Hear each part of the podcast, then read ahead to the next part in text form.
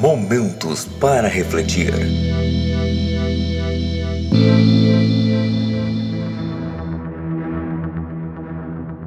Os filhos das trevas são mais fiéis às trevas do que os filhos da luz à luz.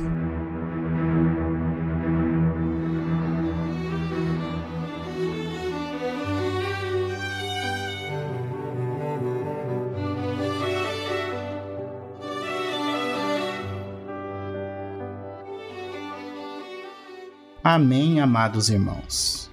Acho que hoje vamos contextualizar um texto mais polêmico que já abordamos aqui no momento para refletir. Em Lucas, capítulo 16, versículo 8, diz assim: E ele louvou aquele senhor, o injusto mordomo, prudentemente, porque os filhos deste mundo são mais prudentes na sua geração do que os filhos da luz. Vamos entender esse versículo e esse tema hoje de maneira clara, para que ninguém tenha mais dúvida.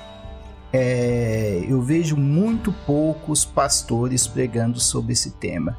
E quando eu vejo essas pregações, eu vejo algumas discordâncias sobre pessoas que acham que o mordomo foi esperto ou que Jesus está elogiando o fato deste mordomo ter garantido o seu futuro após a sua demissão, né, por estar roubando o seu patrão. Mas não tem nada a ver com isso. É, é uma outra história, é um outro contexto esta fala de Jesus aí. Jesus não está elogiando a maldade que o mordomo plantou, né? O mordomo garantiu a sua aposentadoria.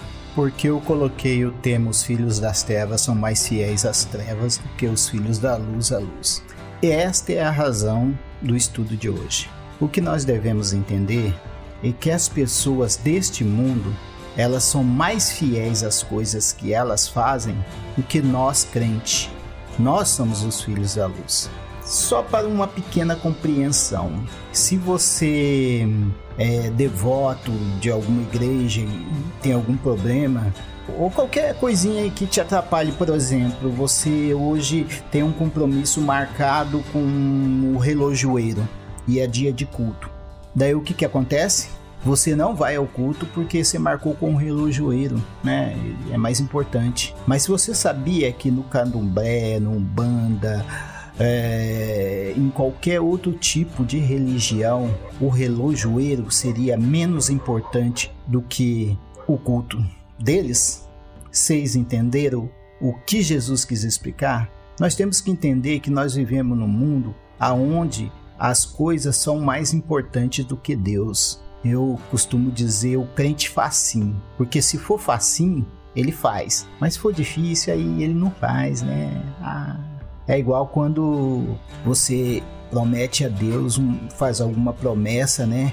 Você não cumpre ela antes de Deus é, de Deus responder a sua promessa, né?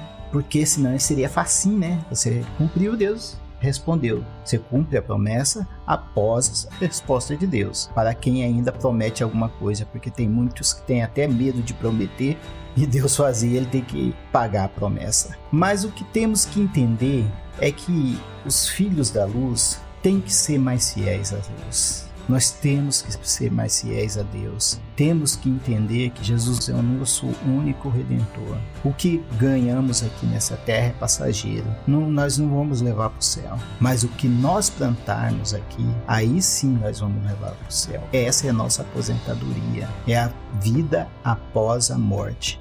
É a vida que teremos com Deus. Muitos pastores não pregam isso porque tem medo que os membros, ah, o pastor vai começar a exigir a gente vir todo quarta, quinta, sexta, sábado, todos os dias no culto, e isso e aquilo, e não sei o que. Tem muitos pastores que usam sim a palavra de Deus em benefício próprio, mas a maioria das igrejas em Cristo que pregam essa palavra e as outras que eu tenho pregado aqui, que falam a verdade para os seus irmãos, não seja aquele pastor facinho, né? Vou pegar o que o crente quer ouvir, o que os irmãos querem ouvir, porque senão eles não, não vão vir, não vão depositar o dízimo, não vão devolver o dízimo, né? Porque a gente não deposita. Apesar que eu vou falar aqui sobre o dízimo também em um outro momento, aonde a gente vai ver que o dízimo ele é tão importante quanto as ofertas e as boas obras, porque é o único mandamento da Bíblia com promessa. Fique atento que eu acho que no próximos dias aí vai estar saindo o nosso novo momento para refletir sobre esse assunto. Então, irmãos, foi rápido esse assunto, foi foi muito produtivo falar desse, desse assunto. Eu queria falar há muito tempo, mas não, não sabia de que maneira falar sobre esse assunto. Espero que você tenha entendido que o mordomo, por praticar maldade, conquistou amigos que depois é, devolveram o dinheiro que ele roubava ou que ele os ajudavam de maneira é, errada, pois botava um valor a menos e vendia por mais. Vocês têm que ler o texto todo para entender, não? como eu sempre falo aqui. Você tem que ler o texto para entender o contexto, né? E os filhos da luz somos nós. O que nós temos que plantar? Plantar amor em Deus, plantar é, a vida com Deus. Temos que sermos mais dispostos a louvar a Deus. Hoje tem crente querendo cobrar para ser membro daqui a pouquinho porque ele faz alguma coisa na igreja.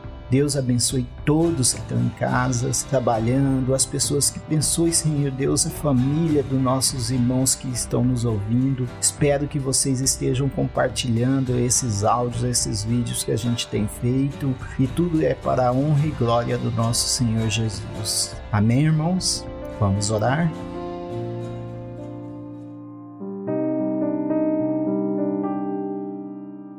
Pai Todo-Poderoso, queremos ser filhos da luz, mas filhos da luz fiéis para que o Senhor olhe para nós aqui na terra e quando nós chegarmos em Sua presença, nos receber, Senhor Deus, com um abraço e dizer: verdadeiramente você me serviu enquanto estava na terra, verdadeiramente você plantou o que você vai colher aqui. É isso, Senhor Deus, a nossa missão aqui na terra. Eu não sei qual é a minha, ninguém sabe qual é a dele, mas nós temos que cumprir. O trabalho de Deus está em nossas mãos, porque hoje, Jesus Jesus está presente, nos ajudando e nos confortando, mas nós temos que fazer esse papel porque é a ordem do Senhor, Pai. É em nome de Jesus que eu peço e agradeço. Amém. Momentos para refletir.